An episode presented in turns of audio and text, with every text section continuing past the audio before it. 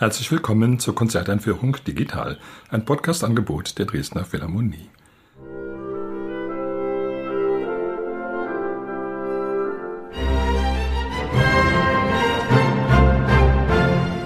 Mein Name ist Albert Breyer, ich bin Komponist und möchte Sie in das Programm der Konzerte am 24. und 25. Juni einführen. Auf dem Programm stehen das Cellokonzert in H-Moll von Antonin Dvorak und die Sinfonie Nummer 5 in S-Dur von Jean Sibelius. Die Dresdner Philharmonie spielt unter der Leitung von Jaime Martin. Der Solist ist Pablo Ferrandez. Es gibt Stücke, die sind in ihrer Art und in ihrem Genre mehr oder weniger konkurrenzlos. Dazu gehört ganz sicher das Cellokonzert in H-Moll von Antonin Dvorak. Das Cello ist ja nicht so sehr wie die Geige oder das Klavier beglückt mit zahlreichen Solokonzerten virtuoser Art. Da gibt es noch relativ wenige Stücke, die es ins Repertoire geschafft haben. Man könnte sogar sagen, vor Dvorak gab es überhaupt kein solches Stück. Natürlich ist das D-Dur-Konzert von Haydn immer wieder gespielt worden, auch das A-Moll-Konzert von Robert Schumann. Aber erst durch Dvorak wurde das Cello-Konzert zu einem festen Bestandteil des sinfonischen Repertoires. Man muss sagen sinfonisch, weil Dvoraks Konzert eben auch Anteile einer Sinfonie hat. Johannes Brahms und in gewisser Hinsicht auch schon Ludwig van Beethoven hat ja das Genre des sinfonischen Konzerts erfunden, also eines Stücks, das nicht nur auf die Virtuosität eines Solisten setzt, sondern auch dem Orchester viel zu tun gibt, was von der musikalischen Substanz her eben sinfonisch gedacht ist, also mit höchstem Anspruch und eben nicht nur virtuoses Laufwerk darstellt, sondern eine thematische Arbeit, einen Gedankenreichtum, wie man ihn sonst nur in der Sinfonie hat. Das Konzert ist auch dementsprechend lang. Es dauert gut 40 Minuten, aber diese 40 Minuten, die vergehen wie im Fluge. Es ist wahrscheinlich eines der unterhaltsamsten Stücke überhaupt der ganzen musikalischen Literatur. Dabei war Dvorak ursprünglich gar nicht dazu prädestiniert, ein Cellokonzert zu schreiben. Er mochte das Instrument gar nicht besonders. Er meinte, in der Tiefe brummt es und in der Höhe quietscht es. Vielleicht nur die Mittellage ist ein bisschen brauchbar. In jungen Jahren hat er schon einmal versucht, ein Cellokonzert zu schreiben. Da war er Anfang 20, daraus ist nichts geworden. Erhalten ist nur so eine Art Klavierauszug. Das Stück wurde dann eben auch zu seinen Lebzeiten nie gespielt. Und es dauerte dann sehr lange, bis es zu diesem großen H-Moll-Konzert kam. Das hat er in Amerika geschrieben. Als er schon sehr erfolgreich war, erhielt er eben einen Ruf nach New York, den er mit Freuden angenommen hat und verbrachte dann drei Jahre in Amerika, wo er einige seiner auch heute noch beliebtesten Stücke schrieb, unter anderem natürlich die Symphonie aus der neuen Welt etwas später dann das Cello-Konzert und da meint man auch noch zu spüren, dass dieser New Yorker Aufenthalt ihm da sehr viel Energie gegeben hat als Komponist. Er fand eben doch sehr große Anerkennung, auch in Amerika. Andererseits kann man in diesem Stück auch hören, er hatte doch eine große Sehnsucht nach seiner Heimat. Es wird diesen in Amerika entstandenen Stücken ja nachgesagt, sie würden auch amerikanische Musikzitate enthalten. Das ist sehr zweifelhaft. Dvorak hat es eigentlich auch abgelehnt und er hat gesagt, nun ja, es ist natürlich etwas amerikanische Stimmung darin, aber so konkrete Zitate gibt es eigentlich nicht. Stattdessen gibt es, möchte man fast sagen, Zitate aus der tschechischen Musik, das heißt aus Dvoraks eigener, so bestimmte Melodien, die man eigentlich dann auch mit der böhmischen Landschaft in Verbindung bringen kann.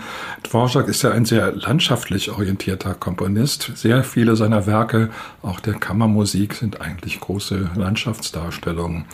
Sogar dieses Cellokonzert, das hat diese Elemente, wenn das Cello so ganz frei sich bewegt und sozusagen wandert durch eine große Klanglandschaft. Dabei gibt es auch Episoden, die so ganz für sich stehen, so kleine Bilder, die dann plötzlich auftauchen, sehr oft in Form eines Dialogs mit Holzbläsern, etwa mit der Flöte oder mit der Klarinette. Es ist ja gar nicht so einfach, so ein Cellokonzert von Anfang bis Ende interessant zu gestalten. Natürlich muss der Solist immer dominieren, aber er kann doch auch auf ganz verschiedene Weise eingesetzt werden. Manchmal spielt er zwar virtuos, aber dann ist es doch nur Begleitung und manchmal spielt er eine Melodie, aber sie ist vielleicht nur eine Nebenstimme zu einer anderen Melodie. Das wechselt also ständig. Das Cello wird bei Dvorak zu so einer Art Universalinstrument, das man in ganz verschiedenen Funktionen einsetzen kann. Und gerade das macht eben die Sache so spannend und so vergnüglich. Das Konzert hat die üblichen drei Sätze äh, in der Folge schnell, langsam, schnell.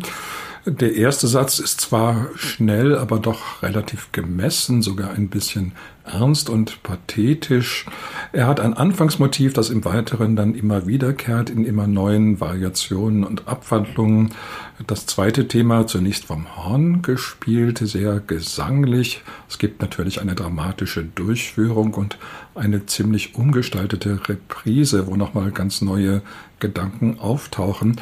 Es ist schon bei Dvorak so, dass er eigentlich kaum wörtliche Wiederholungen kennt.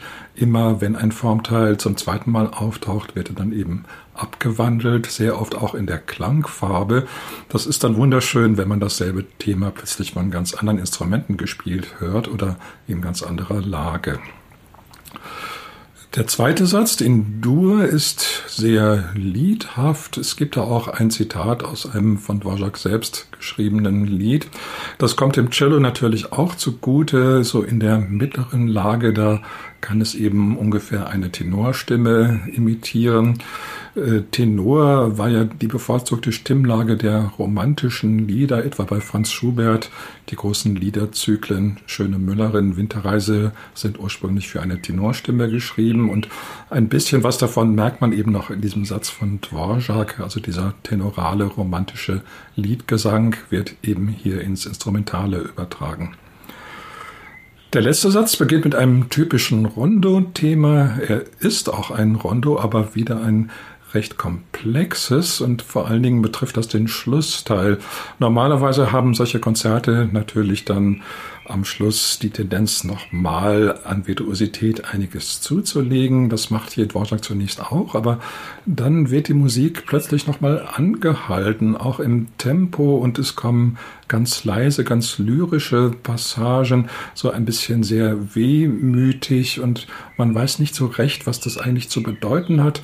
Dvorak wurde auch deswegen kritisiert und man sagte, man kann doch ein Instrumentalkonzert jetzt nicht einfach so zurückhaltend beenden, also da muss doch noch ein bisschen was passieren, während Dvorak scheint sich sozusagen immer mehr in die Vergangenheit zurückzugraben in diesem Schluss, also es tauchen immer mehr Erinnerungen auf, auch an Motive aus den anderen Sätzen. Und das Ganze ist sozusagen eine rückläufige Form, also dass man das Gefühl hat, es geht gar nicht mehr vorwärts und schon gar nicht einem Ende zu, sondern man kommt immer wieder zurück an Stellen, die man geliebt hat und die jetzt wieder in der Erinnerung auftauchen. Aber natürlich gibt's dann doch den fulminanten Schluss, nur ohne das Cello.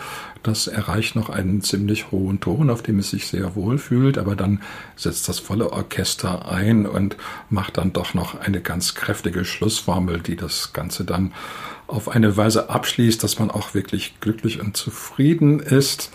Normalerweise legen die Solisten ja Wert darauf, dass sie das letzte Wort behalten. Allerdings in sinfonischen Konzerten ist es doch so, dass der Symphoniegedanke es verlangt, dass der Solist da jetzt nicht ganz allein am Schluss nur strahlen darf. Alle anderen sollen eben auch strahlen und das tun sie in diesem Stück ganz bestimmt. Die fünfte Sinfonie von Jean Sibelius ist ein Werk, das er auf der Höhe seiner Schaffenskraft schrieb. Er war schon der finnische Nationalkomponist, eine Auszeichnung, die natürlich große Vorteile hatte, aber wenn man so will, auch Nachteile in Form eines ungeheuren Erwartungsdrucks. Also jedes neue Werk von Sibelius, speziell jede neue Symphonie, wurde sehnsüchtigst und dringendst erwartet. Man wollte eben seinen Nationalkomponist auch immer in vollem Glanz und in voller Glorie sehen. Das kann auch eine große Belastung sein. Bei Sibelius äußerte es sich dann darin, dass er zehn Jahre später, also mit 60, das Komponieren völlig aufgab, vielleicht auch, weil er diesem Druck nicht mehr gewachsen war. Er hat dann noch weitere Pläne gemacht für Sinfonien, aus denen dann aber nichts geworden ist. Man schaut sich heute dann diese Skizzen an und Fragmente und überlegt, ob man nicht doch noch irgendwas daraus zusammensetzen kann, aber das ist wohl ziemlich aussichtslos. In der fünften Symphonie ist davon aber noch nicht viel zu merken. Die hat einen sehr glücklichen Klang. Der 50. Geburtstag von Sibelius wurde in Finnland zum Nationalfeiertag erklärt. Das muss man sich mal vorstellen. Also man kann sich gar nicht denken, dass sowas heutzutage noch möglich wäre.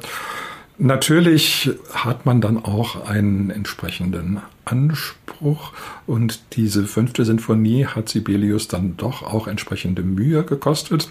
Er hat sie mehrmals umgearbeitet. Es gibt drei Fassungen heute, von denen aber meistens nur die dritte gespielt wird. Ursprünglich hatte das Stück vier Sätze und Sibelius hat dann den ersten und zweiten Satz zusammengefasst, also das Allegro und das Scherzo. Das ist eine sehr interessante Verfahrensweise. Er schiebt sozusagen die Sätze ineinander und wenn das Scherzo anfängt, dann weiß man gar nicht richtig, wie man da hingekommen ist, weil es eben bruchlos fortsetzt, das, was vorher schon passiert ist. Die Symphonie steht in S-Dur. Das ist schon in der Klassik eigentlich eine sehr positive, energische, kräftige Tonart.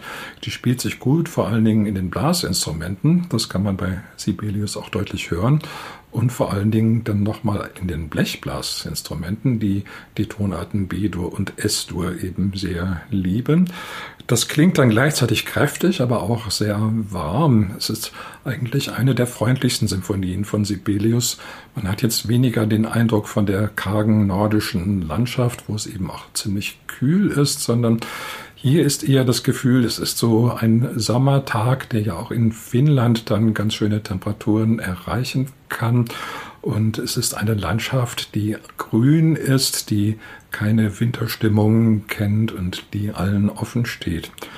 Das wird dann fortgesetzt im zweiten Satz, der, wenn man so will, sogar noch freundlicher ist, etwas intimer natürlich als der erste, aber dafür mit ganz exquisiten Farben, vor allen Dingen auch von den Holzbläsern getragen. Das Finale ist am berühmtesten geworden, vor allen Dingen durch ein sehr charakteristisches Thema, das Sibelius angeblich eingefallen ist, als er einmal in die Luft schaute und 16 Schwäne sah.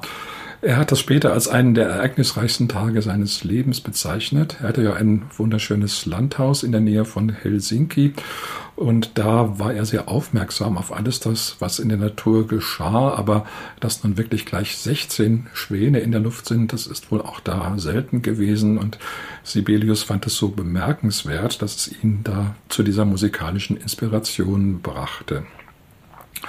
Dieses Schwanenthema, das ist gekennzeichnet vor allen Dingen durch die Harmonik in Terzen, durch relativ große Melodiesprünge und ein eher ruhiges Tempo, also eine sehr monumentale, gewichtige Angelegenheit.